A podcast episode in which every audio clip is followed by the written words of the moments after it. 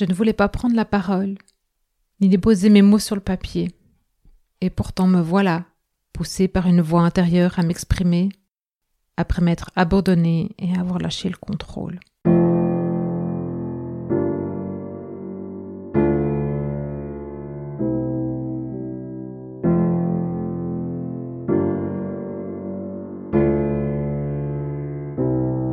Ce virus nous affecte tous d'une manière ou d'une autre. Il fait remonter en certains de nous, en tout cas moi, un sentiment d'impuissance, de frustration. À certains moments, il me confronte à un mélange de tristesse, de désespoir, de rage, de dégoût, d'injustice. Des sensations qui me ramènent à la mort, au deuil, à mon premier souvenir de la mort pour un jeune garçon désespéré parti beaucoup trop tôt, à mon premier burn-out à 25 ans, à la séparation de mon premier grand amour, au décès de mon père, de mon mentor et de mon parrain, successivement. Je ne peux rien faire. Je peux aider à ma mesure, je peux être solidaire, je peux taper des mains à 21 heures, je peux méditer. Avec mes moyens, je peux empêcher la propagation du virus. J'obéis. Je me prive de ma vie liberté, je reste chez moi. Je ne peux pas ramener de l'argent pour sauver l'économie, je suis hors du système de santé. Tout ce que je peux faire, c'est soutenir toutes ces personnes de mon énergie et de mon amour, m'occuper de moi et des miens. D'abord. Je ne contrôle pas. En fait, finalement, je contrôle assez peu de choses. Je ne peux que me remettre à plus grand et à plus sage. Je suis empêché de faire, d'actionner, de déployer. On est ralenti. Et là maintenant, il me suffit simplement de changer de lunettes et de prendre de l'altitude, de modifier ma perspective pour modifier ma perception et mes actes, de voir une opportunité plutôt que des conséquences, de voir du temps avec mon fils au lieu de voir la perte financière, de voir une opportunité de changer, d'améliorer, de faire autrement. Et les opportunités, il n'en passe pas si souvent. Et cette dualité finit par se manifester dans mon corps, au niveau de mes intestins. Je suis donc bel et bien ralenti, car même confiné, je pouvais faire, actionner, téléphoner, zoomer, FaceTimer, WhatsApper, Instagrammer, linker. La technologie a ça de magique. Elle me maintient en activité constante. Ce ralentissement il y a 30 ans aurait eu carrément un autre impact. Toutes les tempêtes ne viennent pas perturber notre vie. Certaines sont là pour libérer le chemin. Évidemment, dans le ralentissement, tout émerge. Confiné, ou plus ou moins confiné, ralenti socialement, un être de lien social comme moi, mon Dieu. Ralenti socialement le lion et sa crinière, ramené à la source, à sa base, à son intérieur, loin des autres, et pourtant tellement proche et interconnecté. Ce verbe confiné. Il y a deux manières de l'aborder. Oui, c'est être relégué dans un certain lieu, pour un exil, une sanction, une forme de retraite. Et confiné, c'est aussi toucher aux confins, à l'extrême limite. C'est quand même intéressant en ce moment de grands bouleversements d'être ramené à se retirer car nous avons atteint l'extrême limite. Comme le dirait ma très chère amie Séverine, vous pouvez écouter le podcast de novembre dernier sur euh, les nombres. Nous sommes en année 4, une année de structure, de cadre, de solidité, de construction, de solidification et de tout ce qui touche à son opposé. Parce que pour solidifier, il faut des bases stables.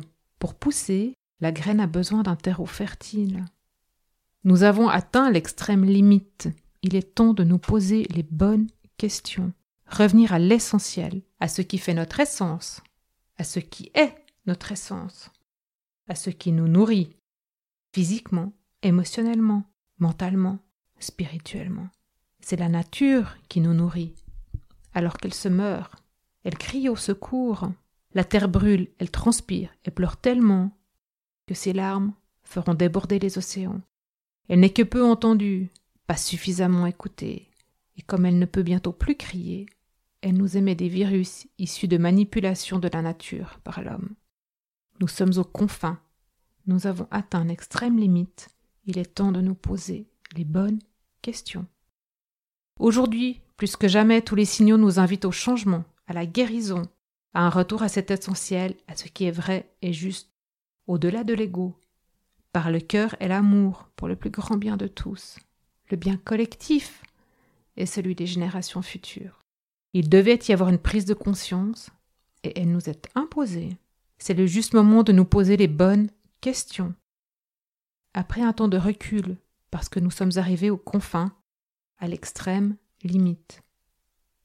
Prenons un temps de libération, de nettoyage, acceptons le vide, accueillons le ralentissement, la décélération. Il y aura certainement des conséquences. Et encore une fois, si nous changions de regard, si c'était une opportunité de construire l'après autrement, et cet après, ok, j'ose le dire, me remplit d'espoir et m'émeut, m'enthousiasme et me meut, parce qu'il y aura forcément un après. Il y a eu un avant il y a maintenant. Maintenant, le confinement, l'intériorité, la solitude, le recul, l'envie de remplir, l'impuissance, le printemps, le soleil, la vie, avec nous très proches, la proximité, le calme, le vide, l'adaptation. Et à l'autre extrême, des personnes mobilisées en hyperactivité pour notre sécurité, notre vie, notre système économique, politique, social, pour ce qu'elles peuvent sauve garder, garder sauf.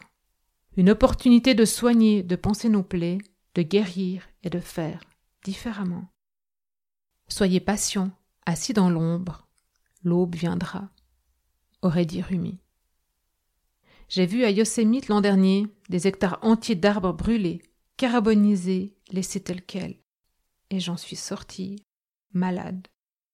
C'était tellement violent, puissant, que je me suis tordue de douleur toute la nuit.